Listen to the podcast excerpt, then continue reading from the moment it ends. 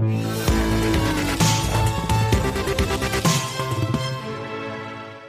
CAC 40 qui, euh, qui reste euh, volatile et qui fait un petit peu du, yo-yo autour de 5000 points, même si on est pour le coup euh, en dessous, avec encore des incertitudes évidemment. On a eu ces prévisions du FMI hier de révision à la baisse de la croissance mondiale. Et, pourtant, malgré ces craintes, qu'est-ce qu'on voit? On voit des entreprises françaises, des grandes entreprises qui continuent de lever de l'argent sur les marchés obligataires et pas qu'un peu. Bonjour Laurent. Bonjour David. Laurent Grassin, donc directeur de la rédaction de Boursorama. On pourrait se dire, euh, Laurent, qu'avec la crise, voilà, euh, euh, les entreprises, évidemment, il y a un besoin d'argent pour y faire face, ça on le sait, avoir un matelas, mais que c'est pas forcément simple d'avoir accès à de l'argent pas cher en allant sur les marchés. Mais quand on voit toutes les boîtes qui ont levé des sous sur les marchés obligataires, notamment encore là il y a quelques heures, je crois que c'était Worldline, on se dit que voilà, c'est pas si compliqué. Non, non, effectivement, le dernier euh, exemple en date qu'on pourrait citer, euh, c'était hier, un hein, spécialiste des services de paiement, euh, qui a fait son retour dans le CAC 40 en mars dernier, et puis qui effectivement a annoncé bah, hier le succès de son émission obligataire, alors senior, sur un total de 1 milliard d'euros, pas un petit montant, euh, avec une tranche à 500 millions d'euros euh, à 3 ans, un coupon de 0,5 et un rendement de 0,528%, et puis une tranche de 500 millions d'euros à 7 ans, euh, qui porte là sur un coupon de 0,875, un rendement de 0,98. Euh, c'est une émission qui, nous dit groupe, contribuera au financement du projet d'acquisition d'Ingenico, aux besoins de financement généraux de l'entreprise, des, des, obligations qui devraient être notées BBB par S&P Global Ratings. Donc, effectivement, dernier exemple en date que c'est pas si compliqué de trouver de l'argent sur les marchés. Voilà, et cet exemple, encore une fois, de, Worldline, euh, c'est pas un cas isolé pour les grosses boîtes françaises. Non, non, non. Euh, Airbus, euh, alors qu'on était euh, avec des avions cloués, qu'on s'inquiétait de l'avenir du transport aérien entre cette crise sanitaire et, et, et, la transition écologique, eh bien Airbus qui a levé 6 milliards d'euros au travers de deux opérations récemment, une fin mars, une autre début juin. On a Total, pour, pour citer également, groupe pétrolier qui a levé 5 milliards, Engie 3,25 milliards, voilà quelques exemples avec des montants significatifs. Et bien résultat, selon le journal les Échos, qui a publié un article récemment sur le sujet, le volume euh, total levé par les entreprises françaises depuis le 1er janvier, il a atteint déjà, David, 75 milliards d'euros. Eh bien, c'est 75% de plus que le montant émis sur l'ensemble de 2019.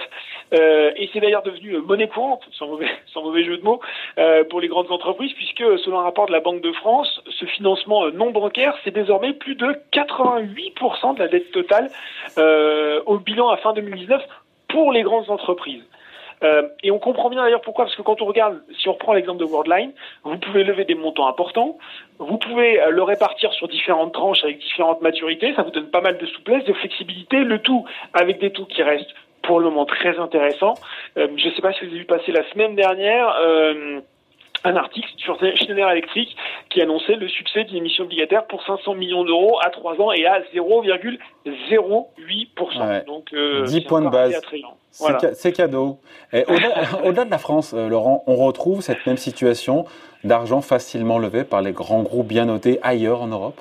Oui, ça se retrouve. On pourrait citer des exemples, la BP, Group, Fiat. On se rend compte que la plupart des grandes entreprises européennes ont eu recours au même mécanisme avec quasiment à la même facilité. Euh, il y a Bloomberg hein, qui, qui s'est euh, penché sur le sujet et on voit que les sociétés les plus actives sur le marché obligataire récemment au niveau européen, c'était effectivement celles qui disposent des meilleures notations financières, ce qu'on appelle l'investment grade. Elles étaient à 95% et puis euh, elles, viennent du secteur de l'énergie à 25 25%, consommation non cyclique ou encore les entreprises technologiques. Donc oui, c'est une une tendance qu'on retrouve qu'on retrouve généralisée en Europe. Bon, on est entre nous à faire semblant de ne pas voir l'éléphant qui est là, euh, qui se pointe au milieu du couloir. Évidemment, c'est on se doute que ce qui explique ce dynamisme, encore une fois, cette facilité de lever euh, de l'argent pour les gros corporés sur le marché obligataire, c'est qui? Ben, C'est la BCE. Ben oui, c'est la BCE, effectivement. Euh, c'est la BCE euh, parce que il y avait un, papier du quotidien économique belge, l'Echo, qui expliquait que, que finalement, c'était pas si simple. Par exemple, la qualité du crédit investment grade, on était, on avait en ce moment trois fois plus de déclassement que de relèvement de rating cette année, contrairement à ce qu'on a observé en 2018-2019. Mais en face, bah oui, effectivement, qu'est-ce que vous avez pour calmer toutes ces inquiétudes Vous avez la BCE qui rachète. Alors c'est pas nouveau qu'elle rachète de la dette d'entreprise. Hein, depuis 2016, euh, mais euh, les montants en jeu. les montants en jeu qui ont augmenté. Les, les, montants ont augmenté. Et puis, quand même, euh, le signe que, euh, que c'est vraiment elle qui a calmé les, les, inquiétudes sur le marché, c'est qu'en fait, le coût des emprunts avait doublé sur le marché obligataire avant que la BCE ne, ne, ne dégaine son plan d'aide, euh, son plan d'aide euh, global et notamment de, de, soutien aux entreprises.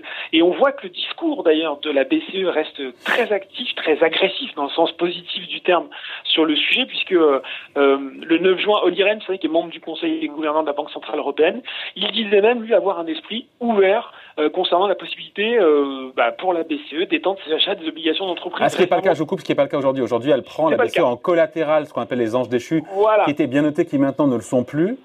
Mais elle, mais elle, ne les rachète pas, elle ne rachète pas les titres, elle les prend en collatéral pour donner de l'argent en face. Exactement. En contrepartie mais alors voilà, à la différence de, de, de ce qui se passe sur bah, la, réserve fédérale qui a, qui a pas. Mais euh, en tout cas, le, le, le, le discours euh, est, est, assez ouvert pour dire pourquoi ne pas l'envisager. Alors après. Euh, en tant que, que membre du, euh, du gouvernement de la Banque centrale, c'est toujours très très prudent dans les déclarations. Donc il a dit qu'il fallait qu'il en discute avec ses petits camarades, bien sûr. Euh, mais en tout cas, c'est quelque chose qui est envisagé. Bon, ça veut dire que cette menace qui se profile déjà, qui est une réalité de dégradation, encore une fois, euh, de ces dettes, euh, de, des crédits, encore une fois, des entreprises, euh, cette notation de crédit, donc c'est pris en compte par la BCE et, le marché donc en tient compte puisque on, on parlait de Schneider qui se finance quasiment à taux zéro.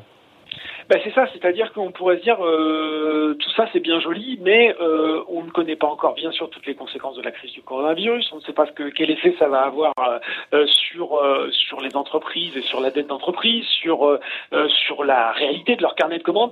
Mais ce qui est sûr, c'est qu'on voit bien, et c'est ce qui a d'ailleurs complètement rassuré le marché, c'est que la BCE est très très très très consciente de ça. Elle surveille de près les dégradations d'obligations d'entreprise, puisque bien sûr ça représente un risque pour le marché du crédit et pour la stabilité financière financière. Et ça, ça a complètement, euh, complètement rassuré les investisseurs qui soient à peu près sûrs que la BCE fera tout pour que ça n'arrive pas. C'est cette déstabilisation du marché du crédit et un signe d'ailleurs hein, que, que euh, la l'inquiétude est complètement retombée. C'est le CDS, vous savez, c'est les crédits défaut swap, ce qui permet de, de s'assurer contre un éventuel défaut de paiement d'une société. Euh, ces, ces, CDS, ils avaient, ils avaient explosé au moment du début euh, de la crise en France, notamment au niveau du confinement. Ils se sont complètement, euh, euh presque complètement retombés depuis. Exemple, euh, sur un CDS total à 5 ans qui était à 40 avant la crise, qui est monté à 150 mi-mars, il est à 150, c'est 150 points de base. Oui, exactement, 150 points de base. Il est retombé à 50 points de base ces derniers jours. Vous voyez qu'il y a une grande sérénité sur le marché euh, des obligations d'entreprise et donc on peut penser que bah, la tendance va se, va se poursuivre. Enfin, ceci, David, pour terminer, je pense que euh, les entreprises ont bien vu que finalement le timing était bon, c'est-à-dire qu'avec le soutien de la BCE, c'est maintenant qu'il fallait euh, exactement, voilà, et ça explique aussi que qu'on ait assisté à ce mouvement. Il faut pas non plus s'inquiéter démesurément en se disant oh là là, c'est parce qu'elles étaient aux abois. Euh, certaines il y a un effet opportuniste, c'est ça, il y a un effet opportuniste. Exactement, il y a eu un effet d'aubaine. Certaines ont stratégiquement dit que c'était finalement euh, le moment de, de, se refinancer à pas cher, histoire de traverser les turbulences qui, qui, qui peuvent se matérialiser. Donc peut-être plutôt que de s'inquiéter, on pourrait aujourd'hui peut-être même se rassurer en se disant que c'est finalement de la bonne gestion de la part des grandes entreprises. Voilà, explication signée. Merci beaucoup, hein, Laurent Grassin, directeur de la rédaction de Boursorama. Merci Laurent, bonne journée. Merci David. Salut.